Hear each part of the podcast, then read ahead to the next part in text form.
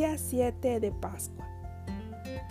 Pascua es abrirle el corazón a Jesús para que renueve todo mi ser. Si pienso que Pascua es abrirle el corazón a Jesús para que renueve todo mi ser, esto me trae a la mente la fiesta que celebramos hoy, Domingo de la Misericordia.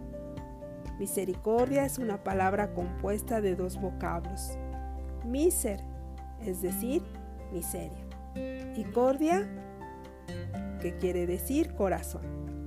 Esto es, el que mira las miserias del corazón. Ese es Jesús. Así que el reto es abrirle a Jesús mi corazón para que mire las miserias de mi propio corazón.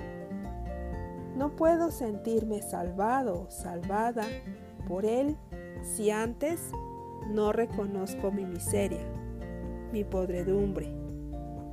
Esto requiere valor. Solo los humildes de corazón tuvieron que ser valientes para aceptar sus miserias. La tarea ahí no termina. La otra parte para poder ser renovado, renovada, es confiar en aquel que todo lo puede, Jesús, y dejarle ver nuestras heridas y miserias. Dice la Sagrada Escritura en 1 de Juan 1.8. Si decimos no tenemos pecado, nos engañamos y la verdad no está en nosotros. Palabra de Dios. ¿Sí? Entonces, en nuestro ser hay miserias, hay pecado. El maligno, el padre de la mentira, siempre está tentando diciéndonos al oído que no tenemos culpa, que somos perfectos. Clásico escuchar entre millones de católicos. Yo no robo, no mato, ni hago mal a nadie.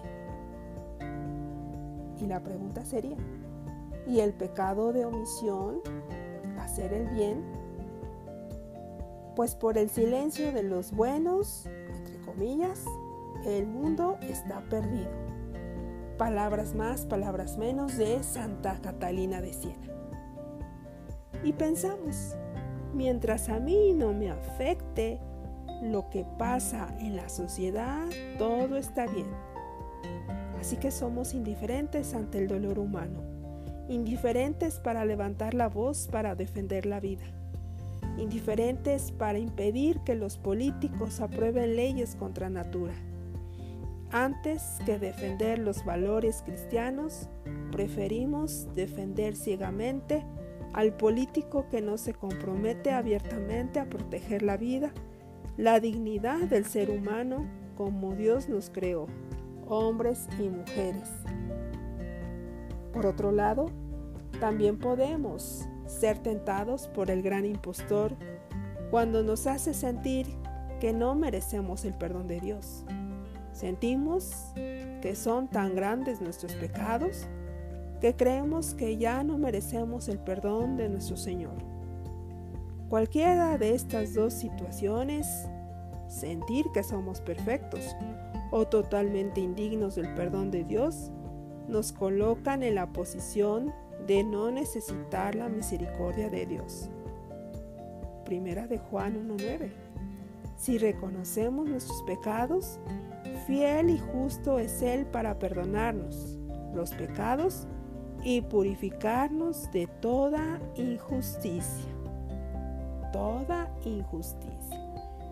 Palabra de Dios. Una vez un sacerdote en México comentaba que pidió permiso a su obispo para ir a, vivir al basurero con los indigentes. Su ideal era parecerse a Cristo. ¿Sí? Así que se fue a vivir al basurero con los pepenadores. Lo primero que hizo fue colocar un gran crucifijo de cara donde los pepenadores trabajaban todos los días. El sacerdote decía que Cristo había sido el primer pepenador, ya que había venido a la tierra a buscarte a ti entre lo más perdido y sucio. Comencemos por pedir al Espíritu Santo su gracia para ver nuestros pecados ocultos, llorarlos con corazón profundamente arrepentido y confiamos en la misericordia que Jesús tiene para con nosotros, sabiendo que Él fue el gran pepenador de almas y vino para salvarte y rescatarte del basurero en que te hallas.